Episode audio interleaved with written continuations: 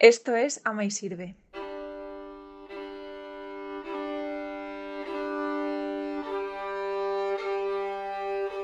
Bienvenido al programa de Ama y Sirve. Ofrecemos artículos y textos para rezar.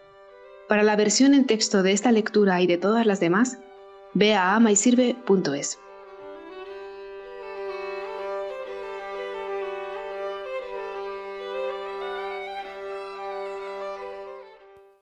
En portada. Transformar nuestra vida en una fiesta. Nuestro mundo necesita el testimonio de la alegría, según Madeleine Delbrel, el testimonio de quien sonríe y tiene siempre algo que celebrar. Podemos celebrar todo lo que se nos da, celebrarlo con los demás, con los que comparten nuestra existencia, celebrar lo menudo de cada día y lo grande, cuando sucede, celebrar el tiempo en que vivimos, porque es el tiempo que se nos ha ofrecido. La fiesta es un invento de la humanidad a la que Jesucristo dio su valor definitivo. Él, que dedicó el primer milagro a que no faltara vino en una boda, que participó en banquetes, que deseó mucho celebrar la Pascua con sus discípulos, aunque estuviera cerca del dolor. Hay momentos de angustia, de dolor, pero también momentos de alegría. Hemos conocido el sufrimiento, pero también el gozo que lo ha vencido. Si no, vana sería nuestra esperanza. Si no queremos hacer inútil la cruz del Señor, si conocemos su salvación y su resurrección, no podemos olvidar nunca esa esperanza nuestra. Por eso tenemos que llegar a la fiesta habiendo dejado atrás lo triste, lo difícil, lo oprimente, como un servicio que se ofrece a los demás. La fiesta cristiana, según Adrien von Speyer, se distingue porque es fecunda, aun sin el motivo que es celebrado es aparentemente algo circunscrito y delimitado, el sentido de la fiesta cristiana apunta siempre hacia algo que deviene, hacia algo infinito. Parece que se celebra solo algo determinado en el presente y sin embargo es importante para el futuro.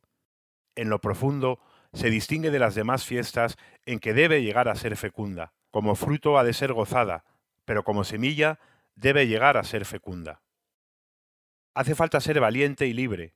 Hay que dar un sí a lo que se nos da, que es lo único liberador y abrazar eso que tenemos. Mantener el corazón esperanzado incluso en las situaciones difíciles. No podemos acumular rencores ni remordimientos. Se trata de vivir esperando en un Padre que es misericordioso, providente y todopoderoso.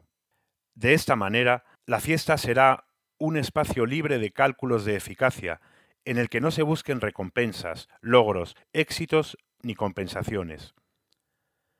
Será importante distinguir lo que viene de Dios y lo que no, lo que nos aleja y lo que nos acerca a Él, para que nos alegre lo que le alegra. Habrá que distinguir lo noble de lo vulgar, lo puro de lo impuro, tratando de que en nuestras celebraciones se reconozca siempre la impronta del Señor. También nuestra liturgia está llena de fiestas. Cada evento de nuestra salvación es celebrado y nos alegramos por cada uno de los hermanos que nos han precedido en el camino al cielo. Adrien von Speyer nos recuerda además que las fiestas de la Iglesia representan su relación con el Señor. La oración será el modo de transportarnos al estado de ánimo festivo de la Iglesia para asemejar nuestra celebración a la de ella. Incluso podemos pedir lo que sugiere nuestra autora, que el Señor nos quiera donar siempre más alegría en todo lo que a Él lo alegra y aquello en lo que Él se ocupa, y que podamos transformar toda nuestra vida siempre más en una abierta o escondida fiesta cristiana.